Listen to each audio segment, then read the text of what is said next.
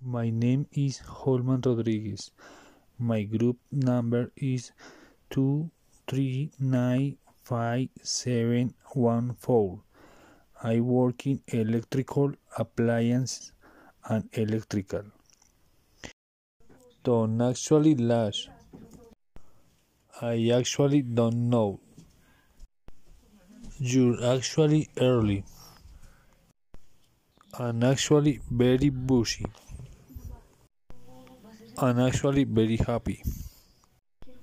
Actually, Tom is my boss. Do you actually believe that?